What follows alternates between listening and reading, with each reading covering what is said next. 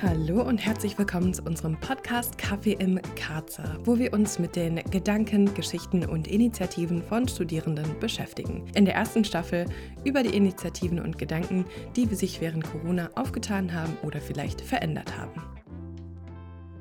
Willkommen zur heutigen Folge, wo wir ein ziemlich cooles Thema haben, und mhm. zwar wie es ist, so in einer riesigen WG zu leben. Und wir haben auch wieder natürlich einen Gast da und vielleicht, Leila, stellst du dich einfach vor. Ich heiße Leila, bin 25, studiere Philosophie, Mathe und Französisch auf Lehramt. Was willst du denn über mich wissen? Alles, was du mit uns teilen möchtest. So. Mm, dass man so eine kleine Idee zu meiner Person hat und weiß, wie ich sozusagen vor Corona war. Also ich mache unheimlich viel Sport. Ich habe angefangen, Triathlon zu machen, also Schwimmen, Joggen, Fahrradfahren. Ich koche sehr gerne ist eine meiner anderen Leidenschaften und wohne in einer 27er WG. Worauf wir gleich zu sprechen ja. kommen werden. Hast du noch so einen Fun Fact über dich für uns? Ich mache mein eigenes Joghurt.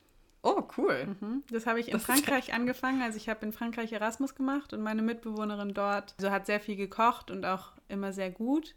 Und die hat ihr eigenes Joghurt gemacht und zum Abschied hat sie mir dann eine Joghurtmaschine geschenkt. Krass. Und mit dieser Joghurtmaschine mache ich jetzt mein eigenes Joghurt. Okay, das ist echt cool.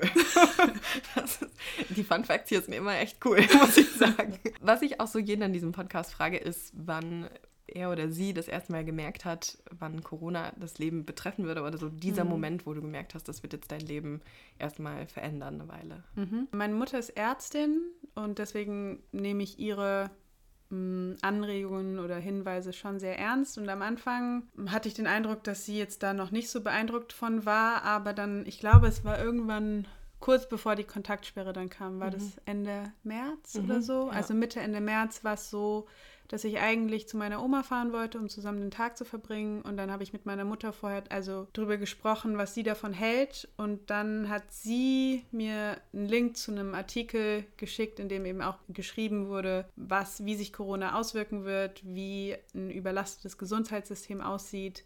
Einfach mit sehr vielen mm, Fakten und sehr analytisch aufgestellt, mhm. dargestellt.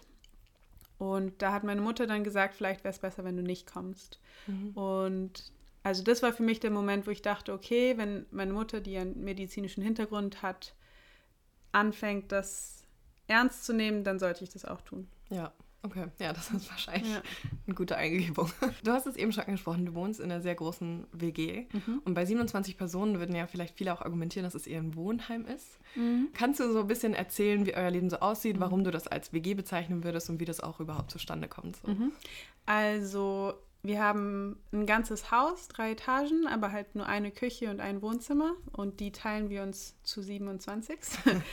Deswegen ist es definitiv eine WG, weil es halt nicht so ist, dass jedes Stockwerk irgendwie mhm. unter sich bleibt, sondern wir kommen, also die Küche ist eben so der Treffpunkt, wo alle immer zusammenkommen mhm. und es ist tatsächlich sehr spannend, manchmal einfach nur in der Küche zu sitzen und zu beobachten, wer da alles so reinkommt, welche Gespräche zustande kommen. Also es ist sehr unterhaltsam. Aber deswegen ist es definitiv, fühlt es sich wie eine WG an, weil wir uns auch alle untereinander mhm. kennen. Genau, jeder hat sein Zimmer, aber dann alle, also Küche, Bäder, Wohnzimmer, all, der Rest ist alles geteilt. Mhm. Ja, und wenn man das so Leuten erzählt, sind sie meistens ziemlich überrascht ja. und können sich gar nicht vorstellen, wie sich 27 Leute eine Küche teilen. Und wir haben jetzt auch, also die ist schon groß, aber die ist jetzt auch nicht gigantisch. Wir haben zwei Kochfelder, mhm. also mit jeweils vier Herdplatten dann, also acht Herdplatten für 27 Leute. Da ja. ähm, aber dadurch, dass halt jeder einen eigenen Tagesrhythmus hat, ist es klar, manchmal kommt man in die Küche runter und ist die Hölle los. Und mhm. dann an anderen Abenden ist niemand da und man fragt sich, wo die ganzen Leute sind. Das ist so ein bisschen ein Überraschungsei. Ja. Man weiß nie, was man bekommt. Aber es klappt tatsächlich sehr gut. Und es ist mhm. eine sehr schöne Gemeinschaft. Ja. Ja. Wie regelt ihr denn so euren Alltag? Also wie habt ihr Putzdienste? Wie sieht mhm. das aus? Wie wird das so gehandhabt? Also jeder ist natürlich für sein eigenes Zimmer verantwortlich und dann für die Küche. Wir haben während des Semesters immer einen Küchendienst. Das sind zwei mhm. Leute, die eine Woche lang abends immer die Küche einmal komplett sauber machen. Das mhm. heißt, Oberflächen abwischen, Müll rausbringen, ähm, Getränk, also Leergut wegräumen. Dann der Backofen wird sauber gemacht, Glasmüll wegbringen, also alle diese Aufgaben. Und dadurch, dass wir so viele sind, muss man das nur einmal im Semester machen. Also es ist, hält sich mhm. eigentlich sehr gering. Mhm. Und für so die anderen geteilten Flächen, wie die Flure, Wohnzimmer, Küche, also die Böden und die Bäder, dafür haben wir eine Putzfrau, die zweimal die Woche kommt. Mhm. Und bei so vielen Leuten, also schlägt sich das, ist das preislich nicht so viel für jeden mhm. Einzelnen. Aber es würde halt anders nicht funktionieren ja. mit einem Putzplan. Aber eigentlich müssen wir sehr wenig nur selbst machen. Also einmal im Semester eine Woche Küchendienst. Mhm. Das ist ja eigentlich nichts. In anderen WGs muss man ja jede Woche irgendeine Putz, ja. Putzaufgabe übernehmen. Ja. Ähm, also ich glaube, dass, es, dass wir da sehr Glück haben. Ja, ja, wahrscheinlich hat man auch dadurch, dass es nur eine Woche im Semester ist, mhm. ist auch die Motivation höher, dann diese Woche genau. gut zu machen. Auch. Und nach der Woche hat man dann meistens keinen Bock mehr. ja. Aber dadurch, dass es nur eine Woche ist und die restliche Zeit macht es halt mhm. jemand anders für einen, ist es völlig in Ordnung. Und dadurch ja. funktioniert es auch. Ja, ja, das kann ich mir vorstellen, weil ich glaube, in normalen ja. WGs ist es so, okay, ach, man hat jetzt Klausurenphase, mhm. jetzt kann man mal eine Woche überspringen und dann addiert ja. sich das sehr schnell auf. Ja, nee. Okay. Das Gute ist bei 27, dass es halt auch sehr viele gibt, im Moment vor allem, denen es auch wichtig ist, dass die geteilten Wohnräume sauber und ordentlich sind. Mhm. Das heißt, es gibt genug Leute, die an einem Strang ziehen. Klar, mhm. es gibt immer die paar Schluris, aber ähm, es gibt halt genauso viele ordentliche und saubere Leute. Mhm. Okay. Wie lange wohnst du schon dort und mhm. wie geht's dir so dort? Mhm. Das ist jetzt mein zweites Jahr dort, wobei ich zwischendrin ein Jahr weg war. Es ist eine krasse Erfahrung, in so eine große Wohngemeinschaft einzutreten. Also ich habe sehr lange gebraucht tatsächlich, um meinen Platz zu finden, weil es wie so ein kleiner Mikrokosmos ist. Also es ist mhm. ja de facto, man kann sich das vorstellen wie eine Schulklasse, die da mhm. wohnt. Also manchmal habe ich auch das Gefühl, es ist wie ein Internat. man, man wohnt da mit seinen, man ist irgendwie mit 27, 26 Geschwistern auf einem Fleck. Und am Anfang, also ganz am Anfang, als ich eingezogen bin, war ich so voll begeistert und dachte so, oh, immer was los, voll viele Leute. Ähm, und dann ist die Zeit vergangen und so nach drei, vier Monaten bin ich so ein bisschen an einem Tiefpunkt angelangt, weil ich das Gefühl hatte, dass ich immer noch mit allen Leuten Smalltalk geführt habe. Also dass mhm. ich das mhm. Gefühl hatte, obwohl ich da jetzt schon mehrere Monate wohne, kenne ich eigentlich niemanden so richtig. Mhm. Und das fand ich dann irgendwie so erschreckend und da habe ich mich dann auch so ein bisschen entfremdet gefühlt von der Wohngemeinschaft. Mhm. Aber dann, also es dauert halt einfach bei so vielen Leuten, man sieht ja auch nicht jeden jeden Tag. Mhm. Es gab zum Beispiel einen Mitbewohner, der ist immer, ich bin Frühaufsteherin, er ist Nachteule. Oh. Der ist irgendwie immer um sechs, sieben Uhr morgens ins Bett gegangen und dann bin ich aufgestanden. Also den habe ich so einmal alle paar Wochen gesehen. Mhm. Aber es dauert und dementsprechend dauert es halt auch sehr lange, bis man Leute dann besser kennenlernt. Mhm. Gerade weil wir so viele sind. Mhm. Aber ich würde sagen, mit der Zeit können sich dann doch auch Freundschaften entwickeln. Mhm. Und ich hatte so nach einem Dreivierteljahr das Gefühl, dann so meinen Platz gefunden zu haben und angekommen zu sein mhm. und auch gekannt zu werden von anderen. Mhm. Und dadurch geht es mir jetzt sehr gut.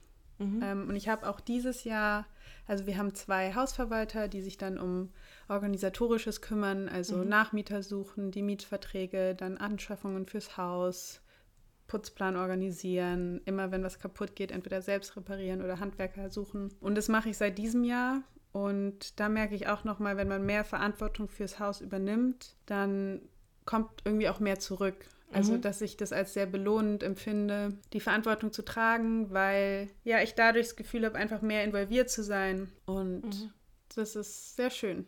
Ja. Ich genieße es sehr. Ja. Das glaube ich. Und eine schön. Sache, die auch cool ist, dadurch, dass wir so viele sind, fällt es halt auch nicht auf, wenn man sich mal zurückzieht. Mhm. Also wenn man so in einer Dreier-WG irgendwie dann die Tür zumacht und mal ein paar Tage irgendwie nur für sich sein will, mhm. dann kann das ja schon auch manchmal dann komisch wirken. Mhm. Aber bei uns ist es halt so, das Haus nimmt es einem auch nicht übel, wenn man nicht da ist. Mhm. Und wenn man da ist, dann ist es immer, gibt es immer Leute, die sich freuen so. Ja. Das ist ganz cool eigentlich. Also es erlaubt, gibt einem auch eine große Möglichkeit, seine Autonomie auszuleben. Mhm. Ja, das glaube ich, das ist schön. Mhm. Du hast jetzt gesagt, für dich war so Mitte, Ende März der Punkt, wo du gemerkt hast, okay, mhm. das Corona wird jetzt alles verändern. Wie war das als WG? Wie mhm. habt ihr das so entdeckt und was habt ihr dann gemacht? Also es gab natürlich ganz am Anfang, würde ich sagen, haben es die meisten Leute nicht ernst genommen.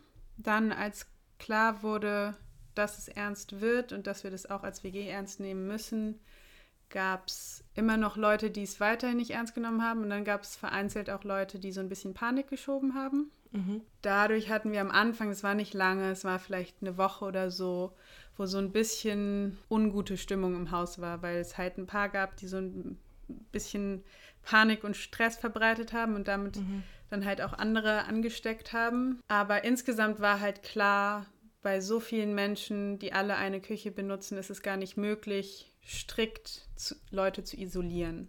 Mhm. Und dann haben wir halt gesagt, so sieht's aus. Wir werden auch hier niemanden im Haus ausgrenzen oder also mhm. es gab dann schon auch so Ideen wie falls jemand sich ansteckt, dass der dann irgendwie nur noch in seinem Zimmer bleiben muss und nur noch ein Bad benutzt und das dann sozusagen das infizierte Bad ist und alle anderen mhm. müssen dann woanders hin.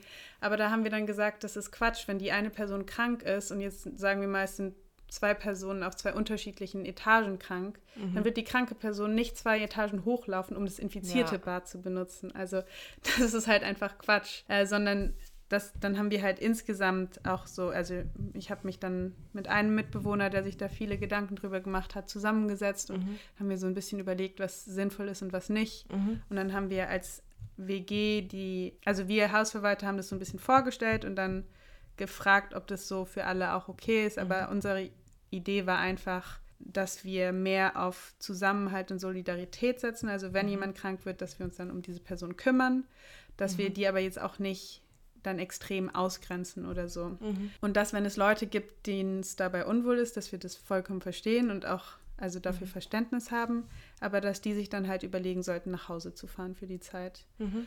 Und es war dann auch so, dass tatsächlich viele, also ich würde sagen, so ein Drittel der Leute, die waren entweder sowieso zu Hause oder sind dann mal für ein paar Wochen nach Hause gefahren und dann war es auch ein bisschen ruhiger im Haus. Ja, aber nach so dieser ersten Panikwelle war es eigentlich dann auch wieder relativ entspannt. Mhm. Okay. Ja. Sind dann so zum Semester langsam dann die Leute wieder zurückgekommen? Ja. Also oder? mittlerweile sind wir fast alle wieder da, außer eine, die war in Kolumbien bei ihrer Familie und die ist auch tatsächlich, also die wollte im März oder April schon zurückkommen zu Beginn des Semesters und die ist jetzt erst wieder, konnte wieder nach Deutschland kommen. Oh, krass. Aber die ist momentan auch noch bei einem Kumpel, um da zwei Wochen in Quarantäne zu sein und dann kommt sie okay. wieder zurück zu uns. Aber mittlerweile sind wir alle wieder da. Ja. Okay. Ja, okay, krass. Dann ja. sind ja wieder äh, ganz schön. Wie habt ihr dann, habt ihr dann irgendwas in eurer Struktur verändert oder irgendwie mhm. wo organisatorisches? Was habt ihr da gemacht oder habt ihr Regeln auferlegt mhm. für die Zeit? Genau, also bei 27 Leuten kann man sich ja auch vorstellen, dass da sehr viele Gäste immer mitgebracht wurden. Mhm. Und da haben wir halt gesagt, dass nur noch die Partner und Partnerinnen erlaubt sind, also mhm. keine anderen Freunde mehr. Mhm. Und daran haben die Leute sich dann auch gehalten. Aber ich würde sagen, das ist auch schon eigentlich die größte Veränderung. So natürlich, wir haben dann Desinfektionsmittel aufgestellt und auch ein Reinigungsmittel besorgt, das desinfizierend ist. Und damit mhm. werden jetzt die Bäder und Böden gereinigt und Türklinken mhm. desinfiziert, unsere Putzfrau auch. Aber für uns im Alltag also gerade für mich, ich hatte halt in der Zeit auch noch für die Uni zu tun. Mhm. Für mich hat das tatsächlich gar nicht so einen großen Unterschied gemacht. Mhm. Also meinst du, es macht auch nicht so, weil jetzt haben ja alle Home-Uni ja, sozusagen. Genau, ja. Es macht auch in dem Kontext nicht so viel, also einen Unterschied zu vorher? Also ich würde mal sagen, dass es halt für viele schon schwer ist, sich zu Hause so zu motivieren und zu konzentrieren. Mhm. Das ist mir auch aufgefallen, aber mittlerweile hat die Bibi auch wieder auf. Das nutze ich auch. Und es haben jetzt auch andere im Haus angefangen zu nutzen. Wobei es auch so ist, dass wir ein Lernzimmer haben. Also wir haben ein Zimmer, mhm. Da kann man einfach hingehen, um zu lernen. Und da haben sich dann halt auch viele hingesetzt, wenn sie in ihrem Zimmer nicht mhm. gut arbeiten konnten. Also wir haben natürlich auch Glück, dass wir so, ein, so viel Fläche haben. Also wir haben mhm. eine Küche, Wohnzimmer, zwei Terrassen, das Lernzimmer und einen Keller. Das heißt, man hat einfach viel Bewegungsfreiraum auch im Haus. Das haben ja ganz viele nicht, die jetzt irgendwie in einer kleineren WG wohnen. Die haben dann vielleicht nur eine Einzimmerwohnung und sind die ganze Zeit in diesem einen mhm. Raum. Das habe ich auch irgendwie als großes Glück empfunden, dass ich Ausweismöglichkeiten von meinem Zimmer hatte. Und so hat sich das eigentlich auch ganz gut verteilt.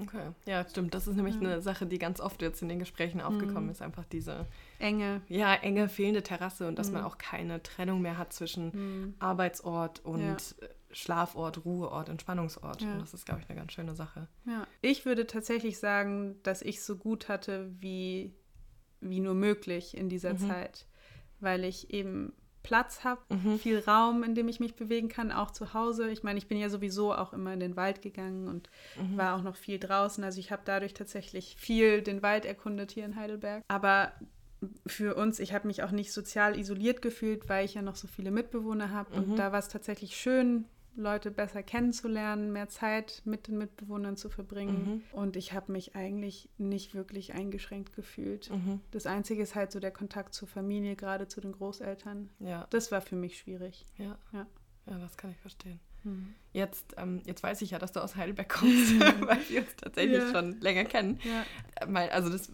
Interessensfrage wäre, hast du überlegt, heimzugehen? Weil das ist mhm. ja auch relativ nah an Uni und so weiter. Mhm. Und warum nicht? Ja, ich habe mir das tatsächlich überlegt, ob ich nach Hause fahren soll. Einfach auch, also dann hätte ich halt Kontakt mit meiner Oma also mehr Zeit mit meiner Oma verbringen können, was schön gewesen wäre, wenn mein Opa auch nicht mehr lebt und sie sich, glaube ich, sehr gefreut hätte. Aber meine Familiensituation ist im Moment so ein bisschen schwierig. Das war eine Sache und das andere mhm. war, dass ich ja schon Kontakt mit meinen ganzen Mitbewohnern hatte und man mhm. ja nicht weiß, also die Inkubationszeit war ja damals, hat man noch so gesagt, so um die zwei Wochen kann es mhm. sein. Das heißt, bei meinen ganzen Mitbewohnern, die ja alle Kontakt auch zu vielen anderen Menschen davor hatten, mhm. hätte es ja auch sein können, dass ich es schon habe. Mhm. Und das dann zur Oma zu gehen, wäre ja das mhm. Dümmste, was man machen kann. Ja. Und das war für mich dann ein Grund, nicht nach Hause zu gehen. Okay. Und mhm. außerdem habe ich mich auch so überhaupt im Haus und mit den Leuten, also ich wollte einfach gerne mit meinen Mitbewohnern sein in der Zeit. Mhm. Ja, das kann ich auch gut nachvollziehen. Ja. Hast du das Gefühl, es gibt irgendwie Geschichten oder die Stimmung hat sich allgemein irgendwie verändert oder zum Besseren oder zum Schlechteren mhm. oder was also, man so noch erzählen kann? Genau.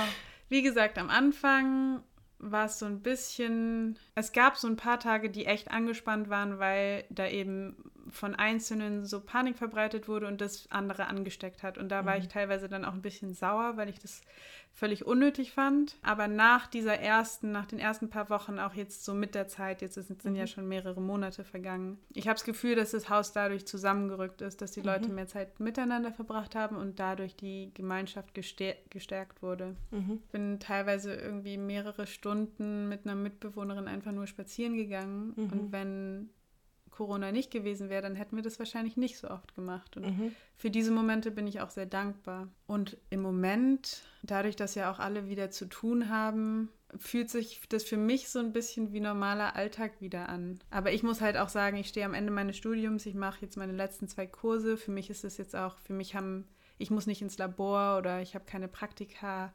Mhm. Für mich verändert sich gar nichts. Deswegen, ja. also würde ich sagen, bin ich, gehöre ich halt zu den Privilegierten, die jetzt weder ähm, ich habe auch noch einen Nebenjob, ich arbeite in der Schokolaterie, da bin ich mhm. mittlerweile auch wieder da. Also ich habe weder, es hatte weder finanzielle Auswirkungen noch mhm. Auswirkungen auf meinen Studienverlauf noch irgendwelche negativen sozialen Konsequenzen. Mhm. Ja, mir hat es tatsächlich gut getan, mal ein bisschen weniger Trubel zu haben, weil ich neige mhm. schon dazu, mir meine Tage immer sehr voll zu packen und viel unterwegs zu sein, Freunde treffen, Sport, alles Mögliche. Und manchmal fällt es mir schwer, dann zur Ruhe zu kommen. Und mhm. dann bin ich halt echt manchmal auch ganz schön am Arsch. und durch Corona hatte ich das Gefühl, dass ich so eine Verschnaufpause bekommen habe. Und für mich war das in meiner jetzigen Lebenssituation eigentlich ein Zugewinn, eine mhm. Bereicherung. Und ich habe angefangen, also ich gehöre zu den Leuten, die viel gekocht haben während der Corona-Zeit. Ich habe cool. viele neue Rezepte ausprobiert und das ist ja auch cool, wenn man sich was Gutes mhm. tun kann, indem man sich leckere Sachen kocht. Ja, aber das ist interessant, dass du das auch mit dem Privileg und so weiter ansprichst. Das mhm. hatten wir nämlich ganz am Anfang, also in der ersten Folge von dem mhm. Podcast auch besprochen. So wir drei, die halt diesen Podcast machen, dass wir auch das mhm. Gefühl haben, wir sind in einer super guten Situation und mhm. uns hat es auch fast schon ein bisschen gut getan im Vergleich ja. zu anderen, auch wenn wir Einschränkungen haben oder Sachen nicht ganz so gut laufen, aber mhm. das Leben wurde im Wesentlichen nur langsamer gemacht und mhm. nicht so nicht zerstört. Genau. Wie es bei anderen zum Beispiel ja. ist. Ja. ja. Ja, Leila, war total schön, dass du da warst. Vielen Dank, dass du dir die Zeit genommen hast. Mhm. Ich finde es super spannend, einfach von so vielen Lebenssituationen zu hören. Ich glaube, es ist sowieso schon besonders, in so einer großen WG zu leben. Mhm. Und dann noch in diesen Zeiten ist es ja nochmal zusätzlich besonders und nochmal was ganz anderes. Aber ja, vielen Dank, dass du die Erfahrung geteilt hast. Sehr gerne. Und ähm, ja, das war die nächste Folge.